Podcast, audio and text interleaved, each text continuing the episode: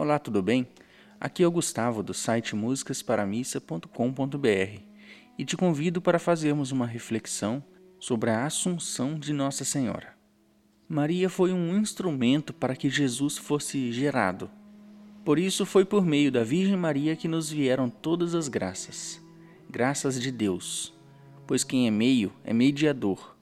Maria é mediadora, porque Deus quis vir a nós por meio dela.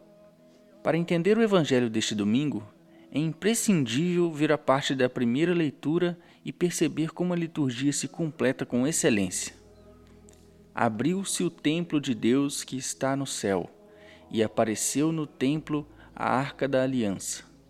Então apareceu no céu um grande sinal: uma mulher vestida de sol, tendo a lua debaixo dos pés, e sobre a cabeça uma coroa de doze estrelas.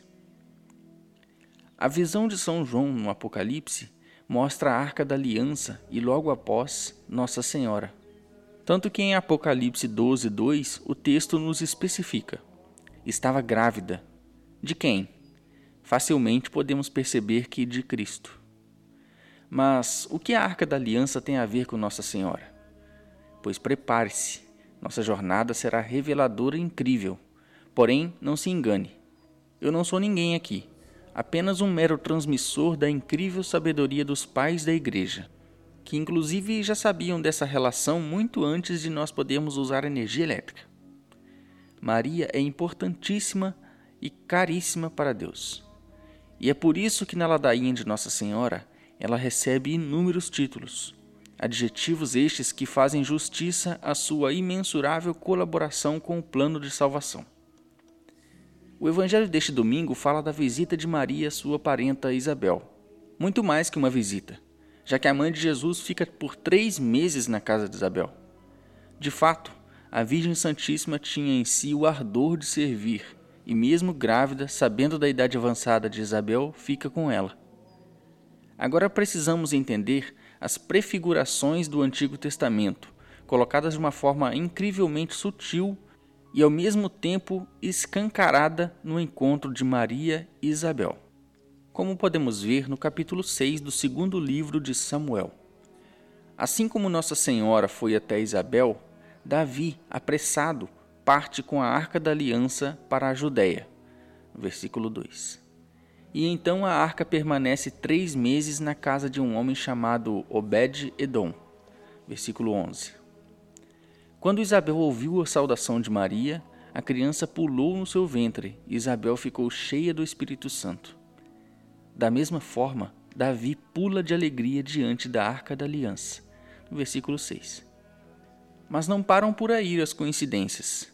Na arca haviam três coisas: uma porção do maná, prefigurando o pão descido do céu, que é o próprio Cristo, as tábuas da lei, prefigurando o Verbo encarnado, que é o próprio Cristo, e a vara de Arão, irmão de Moisés, que foi o primeiro sumo sacerdote, prefigurado no próprio Cristo, que ao se oferecer na Eucaristia e renovando seu sacrifício como vítima e sacerdote em toda missa, torna-se o eterno sumo sacerdote.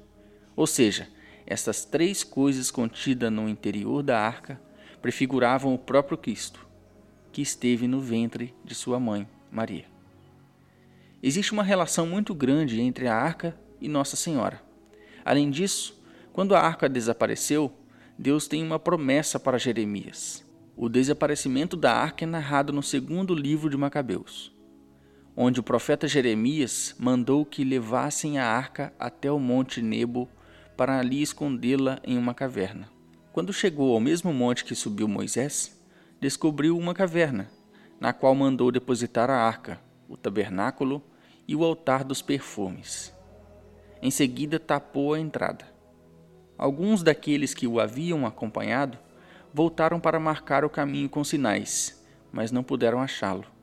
Quando Jeremias soube, repreendeu-os e disse-lhes que esse lugar ficaria desconhecido, até que Deus reunisse seu povo e usasse com ele de misericórdia. Vemos assim entre os versículos 4 e 7 do capítulo 2 do segundo livro de Macabeus. Então revelará o Senhor o que ele encerra e aparecerá a glória do Senhor como uma densa nuvem, semelhante à que apareceu sobre Moisés, e quando Salomão rezou para que o templo recebesse uma consagração magnífica. Então voltamos novamente na primeira leitura deste domingo, onde no livro do Apocalipse, mais precisamente no primeiro versículo do capítulo 12, a arca da aliança aparece justamente da forma como Deus revelara a Jeremias. A arca era o sinal visível da presença de Deus, e é por isso que Maria aparece em seguida da arca, pois Maria é o sinal visível da nova aliança. E por isso, todos esses sinais foram vistos na visita à sua parenta Isabel. As belezas não param por aí, e a Igreja, em sua enorme sapiência, ensina muitas outras. Neste caso, diante da minha incapacidade de transmitir tal sabedoria, cito mais uma e, para mim, uma das mais bonitas prefigurações deste episódio. Veja este trecho do Evangelho que analisamos junto com a igreja. Quando Maria parte apressada para a Judéia, Isabel exclama: Bendita és tu entre as mulheres, e bendito é o fruto do teu ventre. Como posso merecer que a mãe do meu Senhor me venha visitar? E também quando a arca da aliança foi trazida perante o rei Davi, ele disse: Como pode a arca do Senhor vir a mim? Isso está no segundo livro de Samuel, capítulo 6, versículo 9. Enfim, notamos que Maria e a arca estavam da mesma forma indo para a região montanhosa da Judá. Honrar Maria entender que ela é de fato um sinal visível da presença de Deus.